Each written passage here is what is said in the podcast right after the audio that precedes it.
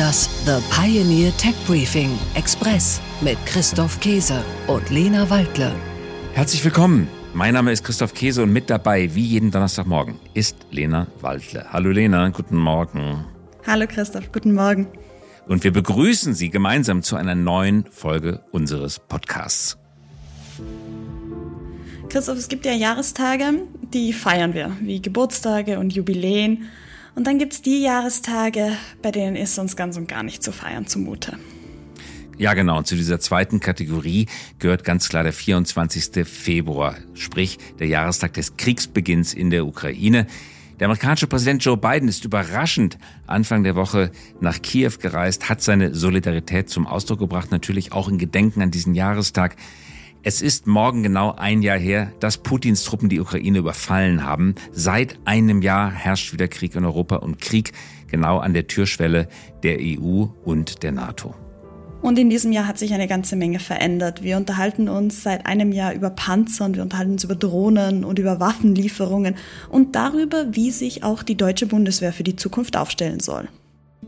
Und damit kommen wir zum heutigen Thema. Anlässlich dieses Jahrestages widmen wir uns dem Verteidigungs- und Militärsektor. Der braucht Innovationen und disruptive Ideen und der braucht natürlich auch Personal kürzlich ein Interview mit einem Personalberater gelesen, der gesagt hat, noch vor zwei Jahren war es unvorstellbar, dass Leute, die ein Angebot bei Mercedes oder BMW hatten, sich für Kraus Maffei oder für Rheinmetall entscheiden würden. Heutzutage ist das anders. Die Leute sehen in Rüstung wieder einen Beitrag zu Demokratie, Sicherheit und Frieden. Wo kommen diese neuen Technologien her? Aus welchen Köpfen stammen sie? Kommen sie von Start-ups, aus Innovationslaboren oder von den großen Rüstungskonzernen, über die wir gerade gesprochen haben? Wie werden sie finanziert? Kommt Geld auch aus Venture Capital? Gibt es also Investmentfonds, die in Defense Tech investieren? Und wie kooperieren Bundeswehr und Startups miteinander? Dem wollen wir uns heute widmen und dem Thema mit Gästen auf den Grund gehen. Unter anderem mit Florian Seibel, dem Gründer und Geschäftsführer von Quantum Systems, einem Startup aus München, das Überwachungsdrohnen herstellt. Drohnen, die auch in die Ukraine geliefert werden. Und wir möchten auch auf die Investorenperspektive schauen. Kann man damit Geld verdienen? Ganz legitime Frage. Uwe Horstmann ist einer unserer Gesprächspartner. Er ist Gründer und Partner von Project A. Project A bekanntlich ein Early Stage Venture Fonds hier in Berlin. Uwe Horstmann ist selbst Reserveoffizier und Mitglied im Digitalrat des Bundesverteidigungsministeriums. Sein Spezialgebiet ist die Finanzierung digitale Souveränität und Infrastruktur. Also wo kommt das Geld her, um unser Land unabhängiger zu machen von Lieferanten aus nicht gerade befreundeten Staaten. Unter dieses Themengebiet fallen auch die Verteidigungsstartups, also auf Neudeutsch die Defense-Tech-Startups, ein Zungenbrecher. Und natürlich wollen wir uns auch die Bundeswehrseite anhören. Was sagt dazu der Cyber Innovation Hub der Bundeswehr? Und an welchen Projekten arbeiten Cyber Innovation Hub Chef Sven Weizenegger und sein Team? Das hören wir gleich nach den Nachrichten der Woche. Tech Briefing. Nachrichten aus der Welt der Big Tech. Rheinmetall soll amerikanisches Flugzeug bauen.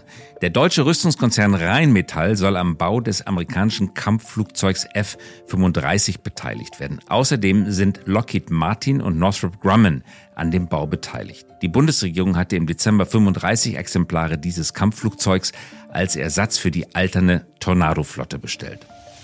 Probleme mit dem Autopiloten. Tesla-Mitgründer Martin Eberhard bezeichnet den Tesla-Autopiloten und die vermeintliche Full Self-Driving Software als Zitat Mist. Zitat Ende. Es sei ein Fehler, Autos als Softwareplattform zu betrachten, meint er, Autos und Smartphones seien eben nicht dasselbe und das sagte er dem Magazin Business Insider. Tech Briefing. Nachrichten aus der Welt der Startups. BioNTech testet Impfung gegen Krebs. Das Mainzer Biotech-Unternehmen und die britischen Behörden schließen einen Pakt. Sie ermöglichen tausenden Patienten die Teilnahme an einer klinischen Studie. Bis 2030 sollen in Großbritannien bis zu 10.000 Krebspatienten mit der mRNA-Technik behandelt werden. Künstliche Intelligenz aus Deutschland. Das Heidelberger KI-Startup Aleph Alpha beweist sich mit seinem Sprachmodell Luminous auf Augenhöhe mit Modellen aus den USA.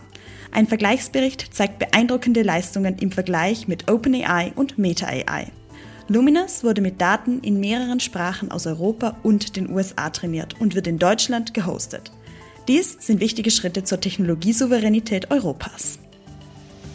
Tech Briefing: Nachrichten aus der Welt der Technologie. Global Foundries verlegt Produktion nach Portugal. Der Chiphersteller Global Foundries produziert bislang mit 3300 Mitarbeitenden in Dresden. Dieses Werk war das größte Halbleiterwerk in Europa. Ein Teil des Werkes soll nun nach Porto verlagert werden. Wie viele Arbeitsplätze davon betroffen sind, das ist noch unklar.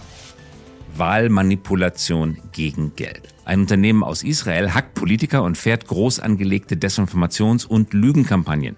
Die Gruppe nennt sich selbst Team Choche. Ihr Ziel ist es, den Ausgang von Wahlen und Abstimmungen zu beeinflussen. Das haben internationale Recherchen ergeben, an denen auch der Spiegel beteiligt war. Gefällt Ihnen unser Tech Briefing Express? Dann bewerten Sie den Podcast doch in Ihrer Podcast-App. Einen Deep Dive in das aktuelle Thema, Infos zu Megatrends und Innovationen, die unser Leben verbessern. Das hören und lesen Sie mit einer Pioneer-Mitgliedschaft. Kommen Sie an Bord und bleiben Sie immer top informiert und der Technik einen Schritt voraus. Alle Infos und Links finden Sie in den Show Notes und auf www.thepioneer.de. Damit sind wir auch schon wieder am Ende unserer Folge. Herzliche Grüße senden Ihr Christoph Käse und Ihre Lena Waldle. Liebe Grüße und wir hören uns wieder nächste Woche. Das The Pioneer Tech Briefing Express mit Christoph Käse und Lena Waldle.